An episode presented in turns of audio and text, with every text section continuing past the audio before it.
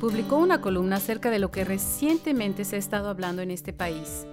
Si es esencial, no puede ser indocumentado, refiriéndose a nuestros inmigrantes que trabajan en el campo y que gracias a ellos tenemos comida en nuestras mesas todos los días. Hoy día, cientos de trabajadores indocumentados de México y de Centroamérica trabajan en los campos de cosecha y se estima que más de un millón de ellos son indocumentados, casi el 75% de acuerdo al Departamento de Agricultura de Estados Unidos. Invitamos a quien escribió esa columna. Él es Alfredo Corchado. Alfredo es el corresponsal sobre temas fronterizos para el periódico del Dallas Morning News. Por muchos años fue jefe del buró en México para el Dallas Morning News y fue corresponsal en ese país por muchos años. Corchado ha sido becario invitado en el David Rockefeller Center de Harvard University y del Woodrow Wilson Center. Él ha recibido muchos reconocimientos como el Lannan Residency Fellowship, el US Mex Fellow en la Universidad de California en San Diego y Nieman Fellow en la Universidad de Harvard. Él es profesor de la Iniciativa de las Fronteras del Suroeste en la Escuela de Periodismo Walter Cronkite de la Arizona State University y en el 2016 recibió un reconocimiento como parte de la California Chicago News Media Association por más de tres décadas cubriendo historias de la frontera. Él también fue reconocido por Maria Morse Cabot en Elijah Parish Lovejoy Awards por su valor en periodismo. Alfredo es autor de Medianoche en México y de Patrias, Cuatro amigos, dos países y el destino de la gran migración mexicana. Es un placer tener a Alfredo con nosotros. Bienvenido. Bien, eh, gracias, Claudia y felicidades por tu nuevo podcast. Ah, gracias y... Mucho ah, éxito. Gracias. Platícanos acerca de tus memorias y lo que recuerdas cuando tenías seis años y hasta cuando eras adolescente, mientras trabajabas allá en el Valle de San Joaquín en California. ¿Cómo es que pasaste esas temporadas de verano con tus papás, con tus tías, con tus primos? ¿Y por qué era que tu tía Esperanza les decía, háganse arco? Platícanos un poco. Una famosa frase. Eh, pues yo, eh, nací en México, tenía una vida yo creo, muy feliz en México. Y de repente nos avisa mi mamá que, que nos vamos a Estados Unidos, que mi papá ya no iba a regresar, como regresaba cada año, era bracero y regresaba en noviembre, se quedaba como hasta marzo. Y dijo, vamos a, irnos con tu papá. Me acuerdo que me fui eh, llorando de, mi pueblo en, en Durango. Eh, llegamos a, California, nos, eh, tardamos un año, estuvimos en Ciudad Juárez y luego de ahí a, California. Y me acuerdo que yo me iba con la esperanza, ¿no? Con el sueño, el sueño americano, vamos a vivir en una casa como un palacio. Mi, papá hizo, cometió un error muy grande que nos mandó una postal del Capitolio en, California. Entonces, soy el mayor, en ese tiempo era el mayor de, de cuatro y en cada lugar que llegamos decía mi hermano, ya llegamos, ya llegamos. Y yo, no, no, este, la, la, nuestra va a estar mucho más grande. Pues al final llegamos a un, eh, una traila en, medio de campos de algodón, en campos de melón, etcétera. Y así empezó nuestra vida en Estados Unidos. Eh, no, teníamos este lo que le dicen el, el, el babysitter, ¿no? La, la niñera. Sí. Eh, entonces mis padres intentaban de, por cuidarnos, nos llevaban al campo con ellos en ese tiempo para cuidarnos y nosotros obviamente eh, los ayudábamos a, a piscar tomate eh, en, lo que fuera y, así empezó esa vida en el campo de que cada, o sea, la, la, prioridad de mis padres siempre era la educación, educación, educación. Pero ellos en su mente, desde que llegaron, era, ellos tenían en su mente que era algo temporal, ¿verdad? Era por mientras.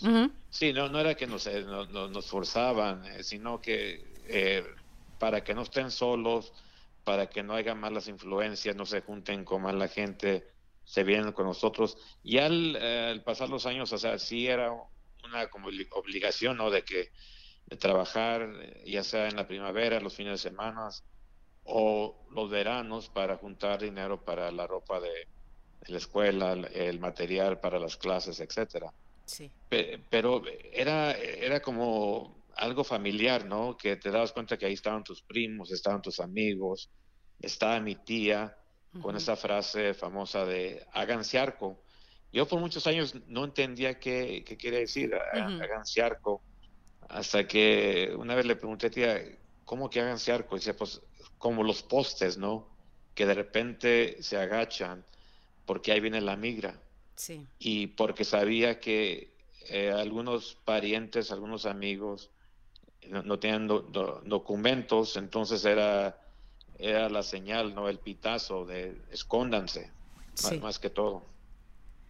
Y entonces ustedes temían, obviamente, empezaron a aprender a tener ese miedo de que iba a venir la migra y a lo mejor se iban a llevar.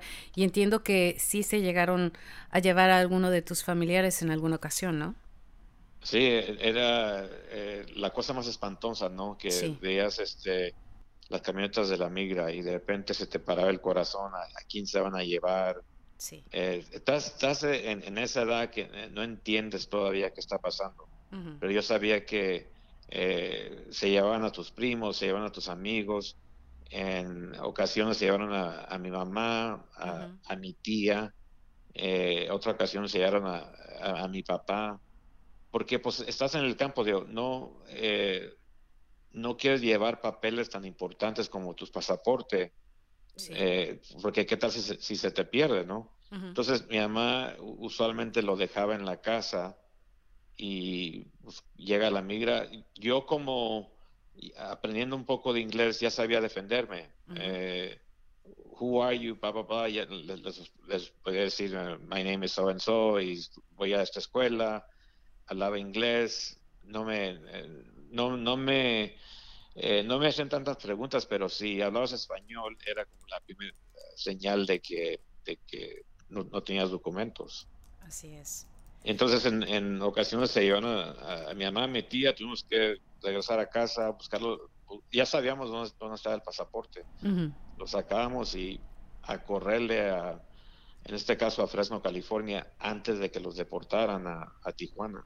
Así es, y en muchos de los casos algunos tenían una green card, ¿no? La famosa tarjeta verde que por eso se le llamaba así, porque sí era de color verde o tenía las rayitas horizontales color verdes, ¿no? Sí, no, era, creo que mi mamá, le decía la mica. La mica, eh, exacto. no, era pasaporte, o sea, no era pasaporte, de, no éramos norteamericanos. Sí. Eh, éramos legales, eh, gracias a mi papá.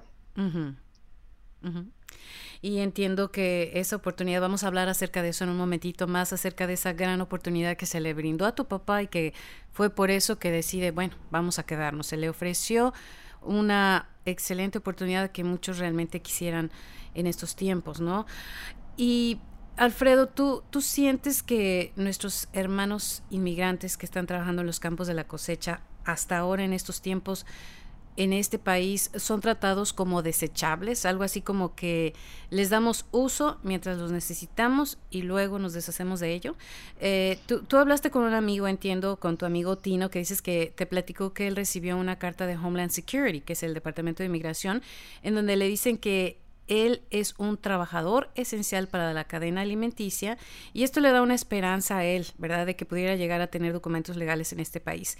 Eh, y eso que ha estado trabajando ya más de 17 años sin documentos en este país. ¿Qué más te dijo él? Eh, ¿cuál, fue tu percepción cuando, cuando platicaste con él? Bueno, eh, Tino es alguien que trabaja para uno de los rancheros que con los mi, familia estaba asociada por muchos años. Yo a Tino personalmente no lo conozco, sí. pero le, le, pedí al ranchero, eh, ¿me puedes dar alguna, algún contacto de una persona con la que pueda hablar sí. sobre su situación eh, migratoria? Y también buscaba eh, especialmente a personas que, han, que habían recibido esta, esta carta por el Departamento de Seguridad Nacional de Estados Unidos. Porque obviamente se, se, se, me hace muy, muy irónico y, quizás pues podamos decir está hipócrita, ¿no? De que tienes 17 años buscándolos, tratando de, deportarlos y de repente le das una carta. Eh, no necesariamente te, asegura que te vas a quedar o, que no te van a deportar. Pero como me platicó Tino, dice, él, no creo que esta carta impida que la migra me deporte, pero me hace sentir que tal vez tenga una, una oportunidad en este país, aunque los norteamericanos pueden cambiar de opinión mañana.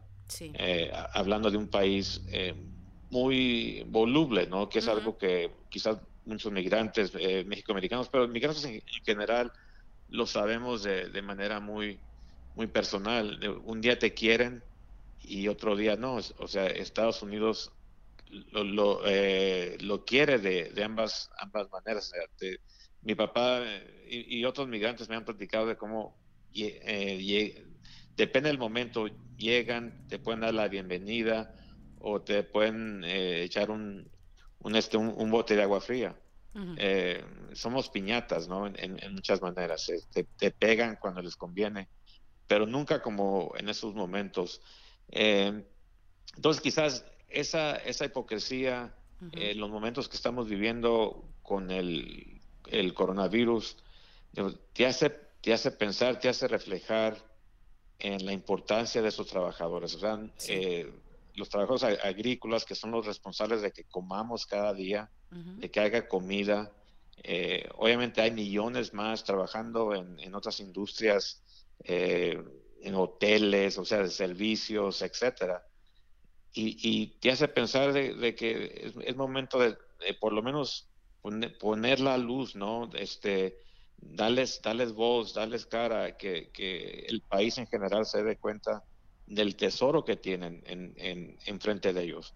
Y tratar de ayudarlos porque eh, una cosa que aprendí en este reportaje es, eh, están envejeciendo, o sea, eh, la edad ahora en general son un migrante en, el campo tiene 40 años. como me dice uno de los, de los, rancheros, es tiempo de tratar de atraer más gente, no, no solamente de México, porque México más y más los mexicanos ya no cruzan como antes. Mm. Eh, creo que ya tenemos más de 10 años en que la migración de, México sigue bajando. Entonces, están buscando maneras de atraer más gente de otros países, eh, especialmente de Centroamérica, especialmente de, de Sudamérica, porque sin ellos no comen. O sea, aunque el desempleo en ese país está creciendo más y más, ahorita creo que estamos casi a, a 15%, vamos a llegar a más de 20% en, las próximas semanas. Ellos, ellos, los rancheros, no creen, no se imaginan que norteamericanos se van a, se van a ir al campo. No. Eh, eh, o sea, no lo hemos, no lo hemos visto en, en, la historia reciente. ¿no? Eh, y no creen que lo van a ver muy pronto. Pero entiendo también que ellos, muchos de ellos se han dado cuenta de que aunque ellos traten de contratar a un anglosajón o alguna otra raza, saben que llegan eh, están por un día y no aguantan a veces ni siquiera mediodía, ¿no? O sea, es lo que se mencionaba en el artículo, ¿no? Que tú también lo comentabas. O sea, que el, el trabajo es pesado, o sea, es realmente estar agachándote todo el día, inclinándote y te estás lastimando la espalda. O sea, es un trabajo muy cansado, ¿no? Entonces, no necesariamente cualquiera lo puede aguantar. Esto me tocó verlo de, de niño, de adolescente. Eh, lo veo hoy día con mis padres eh, donde mi mamá aún eh, le duele la espalda por andar en el asadón cortito, eh, cortito por tantos años. no fue hasta que, hasta los, creo que a, los, a los 70 donde lo, lo quitaron, el, el, asadón cortito. Pero imagínate todo el día, nueve horas al día, agachada, desajando el, el betabel o el algodón y eso no creo que hay mucha gente que lo, que lo aguante o que lo, que lo pueda hacer. que lo pueda eh, soportar bajo el sol. Que lo pueda soportar. O sea, las, eh, la salud, por eso creo que como latinos, como hispanos, como mexicoamericanos, eh, hay tantos problemas de salud que, que, que, que existen y que ahora lo estamos viendo con el, con el COVID. Y, cuéntanos, Alfredo, cuando tú eras pequeño, cuando tú veías toda esta situación, todo esto que estaba pasando, ¿cuál era tu sueño? ¿Qué, qué tú querías hacer cuando crecieras? Me imagino que no querías seguir trabajando en los campos. ¿Cuáles eran tus ilusiones de, de cuando fueras grande? ¿Qué era lo que querías hacer? Pues al revés, Claudia.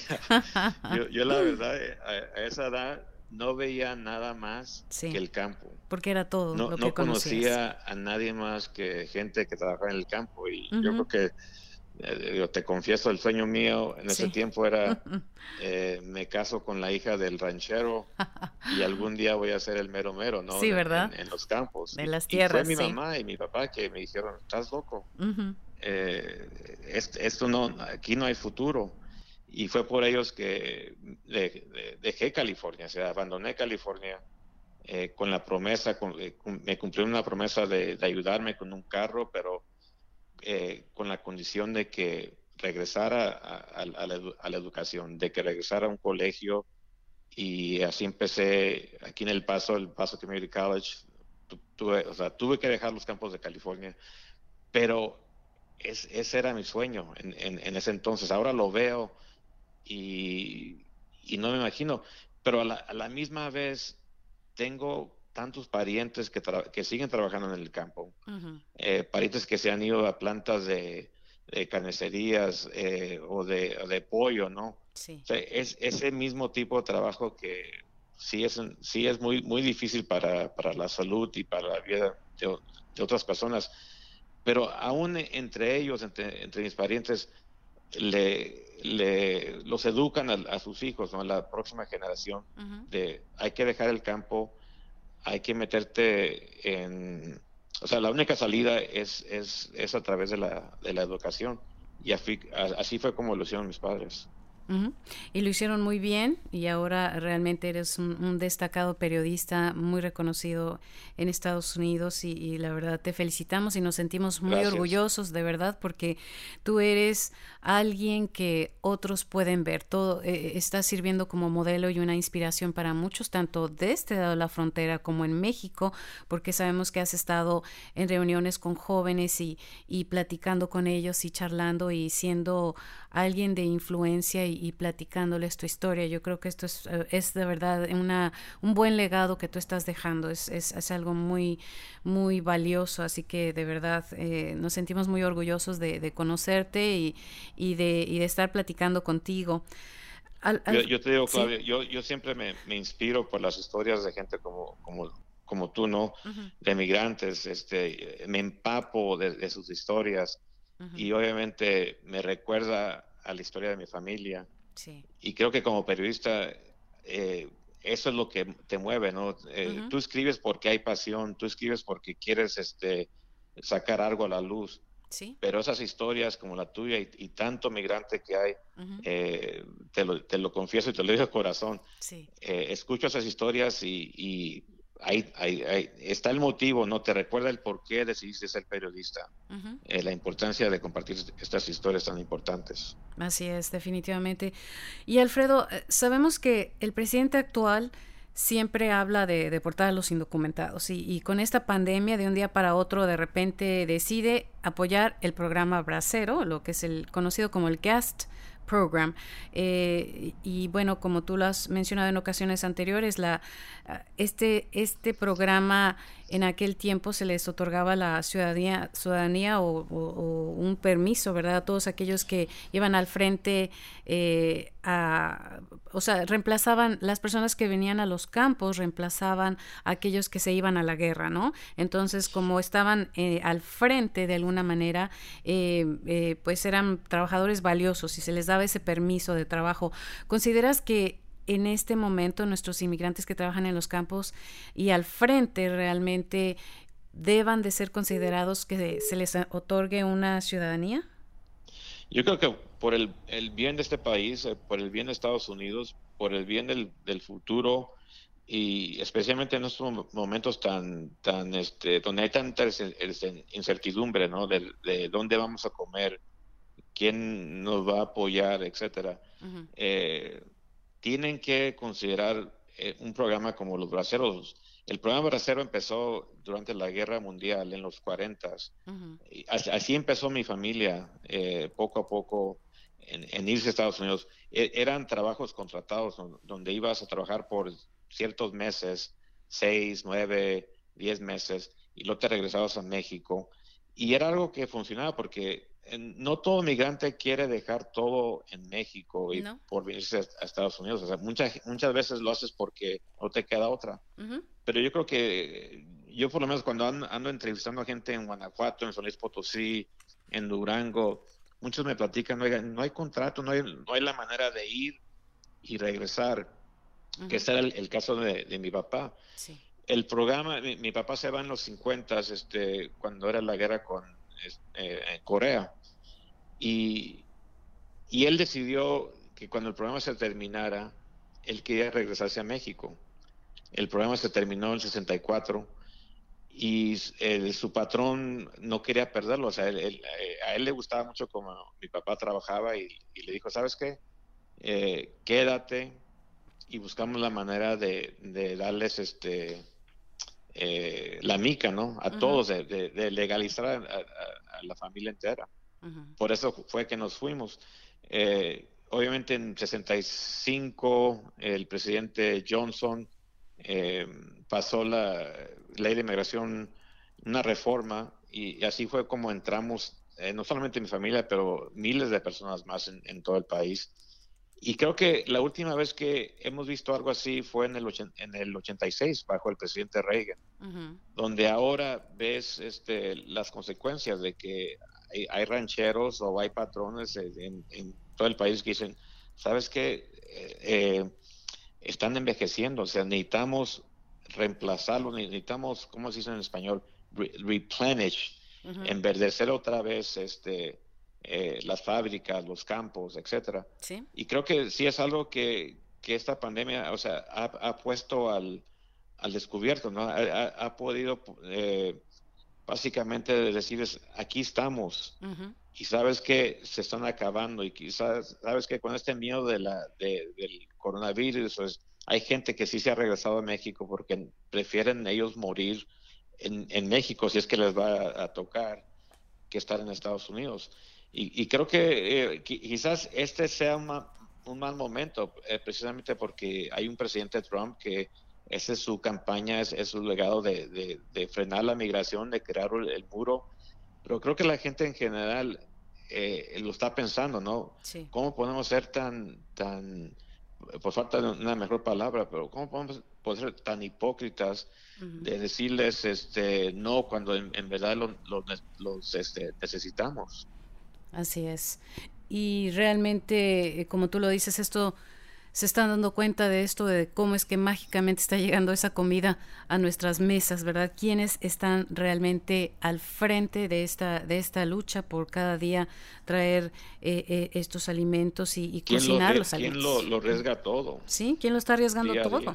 Y, y, personas que de alguna manera, a lo mejor como tú, como tu familia, tu papá, tus papás, como yo, en, en ciertos momentos cada vez que veníamos a Estados Unidos, pues nos sentíamos atrapados de alguna forma, ¿no? Es como que nos sentimos atrapados y me imagino que muchos así, eh, sin los documentos, eh, se sienten atrapados. Entonces, eh, de verdad que fue muy afortunado esta oportunidad que, que, el jefe le dio a tu papá y a toda tu familia para que se hicieran residentes, para que así ellos vieran realmente un valor y que a cambio, pues ustedes toda tu familia ya ha resultado con buenos trabajos, algunos con buenas carreras, eh, tienes una hermana abogada, eh, familiares que son contadores y gente que realmente está haciendo una excelente labor y contribuyendo eh, de manera muy positiva a esta comunidad en Estados Unidos, ¿no? Sacando de frente a este país. Así es. O sea, contribuyendo a este país. Y a la vez, de una manera, contribuyendo a ambos países.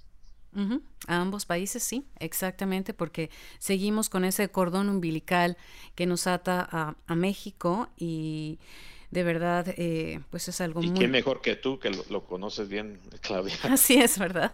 Claro que sí. Alfredo, eh, queremos darte mucho eh, las gracias. No sé si quieres agregar algo para cerrar y también dinos cuáles son tus medios sociales para poderte seguir. Claro, este, no, primeramente, gracias a ti y, suerte con este podcast. Yo creo que eh, las historias, contando historias, es, una manera no solamente de, educar a, personas, pero también es de sanar heridas, ¿no? De poder contribuir, de poder platicar, de poder contar historias. En mi carrera como periodista, eso es lo, lo, que, lo que me motiva, ¿no? De, eh, como cuando pasó, cuando pasa cosas muy feas en México, en la frontera, con el narcotráfico, en, la matanza de Walmart. Eh, obviamente, solamente a través de historias uno puede sacar lo que, lo que está ahí dentro. Entonces, eh, mucho éxito, Claudia. Muchísimas gracias. en Facebook, Alfredo Corchado, o en Twitter, arroba AJ Corchado a, J de el nombre de mi mamá, Jiménez, a J Corchado. Muy bien. Muy bien, bueno, pues muchas gracias y estaremos eh, siguiendo tus historias a través de el Dallas Morning News y de Al Día. Eh, mucha suerte y le mandamos un fuerte abrazo y saludo a tus papás. Gracias, Fabio. Gracias. Que estés muy bien, Alfredo. Gracias.